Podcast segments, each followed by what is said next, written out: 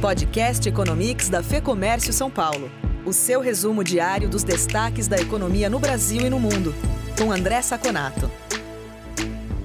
Se você procura um exemplo de um dia em que, por um lado, o otimismo com bons dados do mercado tenta puxar o mercado para cima e, por outro lado, o pessimismo com Covid joga o mercado para baixo, esse dia foi hoje. Ontem, ainda à noite, o pacote de infraestrutura que foi aprovado pelo Senado americano de 1,5 trilhão de dólares já parecia apontar para um dia com fortes altas. Se não bastasse isso, o payroll americano, ou seja, os dados de emprego, vieram com 4 milhões e 800 mil novos empregos, muito acima do esperado. O desemprego ficou em 11,1% contra um valor esperado de 12%. Com isso, as bolsas da Europa fecharam em alta. Também a Ásia no começo do dia, a esperança com a vacina fez com que todas as bolsas tivessem fortes altas. Xangai, por exemplo, já está no maior nível em cinco meses.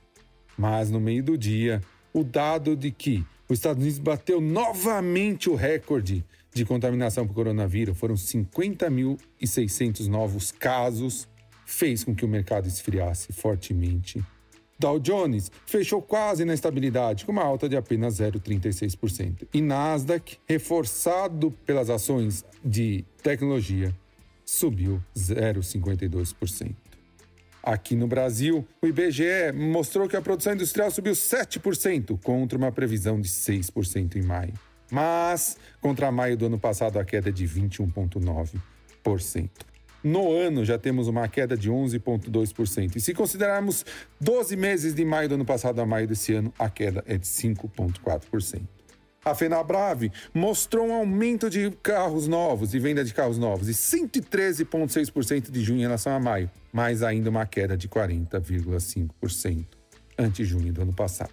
A cautela com o feriado americano de amanhã fez com que tivéssemos poucos negócios e abrisse mais uma lacuna para a realização de lucros. Com isso, o Bovespa esteve praticamente estável e subiu 0,03, devolvendo os ganhos da manhã a 96.234 pontos. Já o dólar subiu levemente 0,55 e fechou a R$ 5,35. Por hoje é só. Até o próximo Economics.